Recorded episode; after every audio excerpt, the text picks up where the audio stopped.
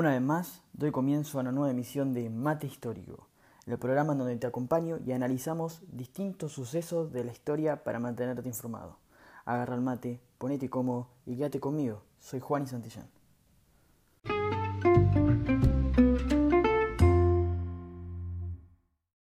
En el día de hoy vamos a explicar y comentar el conflicto palestino-israelí, que se relaciona claramente con la creación del Estado actual de Israel.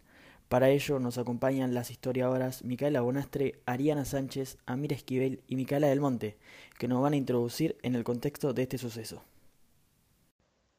Para empezar, dentro de este tema contamos con dos puntos de vista claramente diferenciados. Se ve, por un lado, la pérdida de los territorios por parte de los árabes, quienes se encontraban en Palestina, y por el otro, la suma de estos territorios a los judíos para formar el Estado de Israel.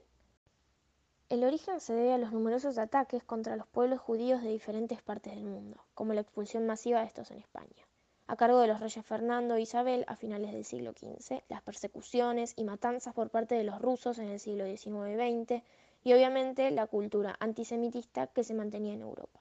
Como consecuencia de esto, los judíos buscaban poder ser libres y huir de toda esa represión y repudio que se manifestaba hacia ellos, es por eso que se formó la idea de la liberación nacional del pueblo judío, la cual supuestamente solo era posible si los judíos se concentraban todos en el mismo Estado. El problema era dónde podía establecerse este grupo. Como respuesta a este dilema, no pensaron en apostar a un lugar donde ya hubiese un gran asentamiento judío, sino que se desarrolla la idea de volver a la tierra de los antepasados, conocida como Eretz Israel o Sion, haciendo referencia a una montaña que alberga una fortaleza en las cercanías de la ciudad de Jerusalén tiempo atrás.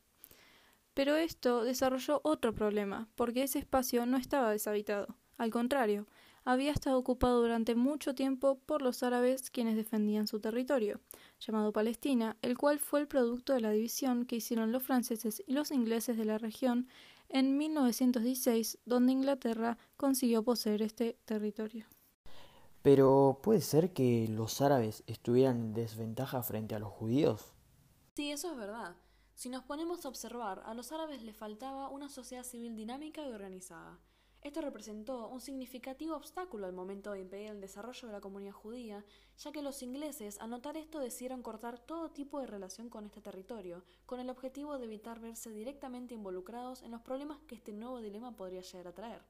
Además, hay que destacar que los ejércitos árabes tenían una gran desventaja en número y poseían preparativos escasos y una clara voluntad casi nula de adentrarse en conflictos armados. Luego de que una gran cantidad de judíos se asentaran en estos territorios, empezó la peor parte de este conflicto. Los judíos querían que la zona donde ellos se establecieran estuviese libre de árabes, lo cual era prácticamente imposible. Como las comunidades no podían llegar a un acuerdo, la ONU intervino en el 30 de noviembre de 1947, pero de una forma bastante peculiar. ¿No dividieron el territorio dependiendo la mayoría de población o en un 50-50?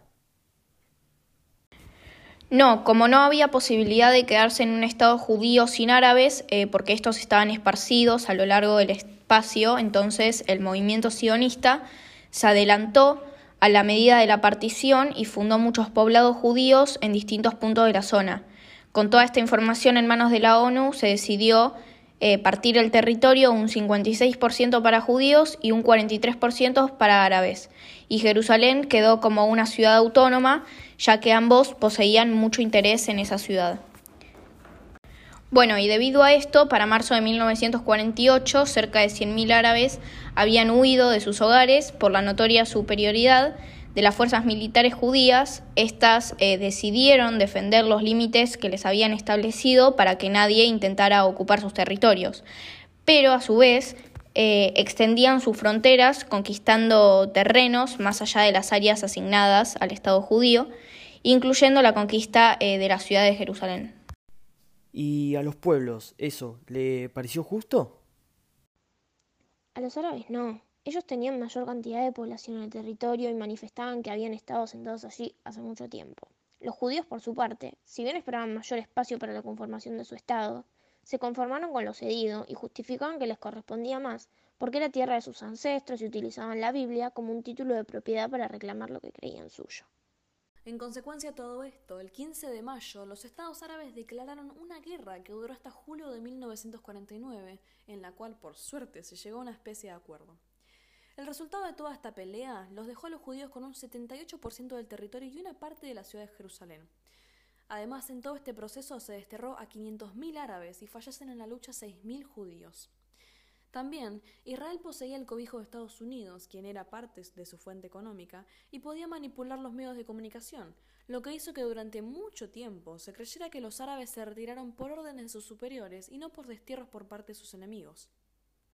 Otro detalle que se puede destacar de este conflicto es la llamada Guerra de los Seis Días, desencadenada a partir del bloqueo que Egipto realizó en 1967 sobre el paso por el estrecho de Tirán, que daba acceso al Golfo de Acaba, a la Marina israelí, lo cual eh, fue suficiente para desatar un nuevo enfrentamiento. En ella también participó Jordania y Siria, con el apoyo de Irak, Kuwait, Arabia Saudí, Sudán y Argelia. En estos pocos días, Israel demostró una gran superioridad y ocupó los altos de Golán, Cisjordania, la parte superior de Jerusalén, Gaza y de nuevo la península de Sinaí. Eh, también me acuerdo de una guerra en 1973, ¿no es cierto? Los ejércitos de Egipto y Siria tomaron por desprevenido al Estado de Israel en un día que consideraban festivo. Esto provocó una crisis en, en la víctima, aunque pudo manejar la situación en el momento. Sí, la guerra de Yom Kippur, del Día del Perdón o también de octubre. Tiene varios nombres. Esa fue la última guerra entre los ejércitos árabe y el Estado de Israel hasta el momento. Los israelíes, por su parte, refugian sus acciones en el hecho de que ellos fueron víctimas durante mucho tiempo, por lo que todo lo que hacen ahora es con objetivo de obtener finalmente paz y bienestar para su pueblo. Para poder llegar a estos acuerdos, o por lo menos evitar nuevos conflictos, en 2002 Israel decidió construir un muro o valla para evitar que terroristas suicidas causaran disturbios en la región que finalmente habían conseguido. Esta delimitación se ubicaba en la línea verde, lo cual es un límite no oficial del territorio israelí y que se infiltra dentro de las tierras palestinas, lo cual causa disgusto a los habitantes, pero la mayoría de ellos ya lo han aceptado debido a que no hay vuelta atrás y deben conformarse con el poco espacio que pudieron conservar.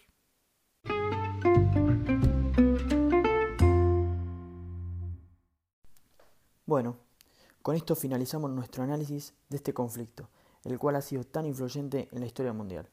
Nos vemos en el próximo capítulo de Mate Histórico.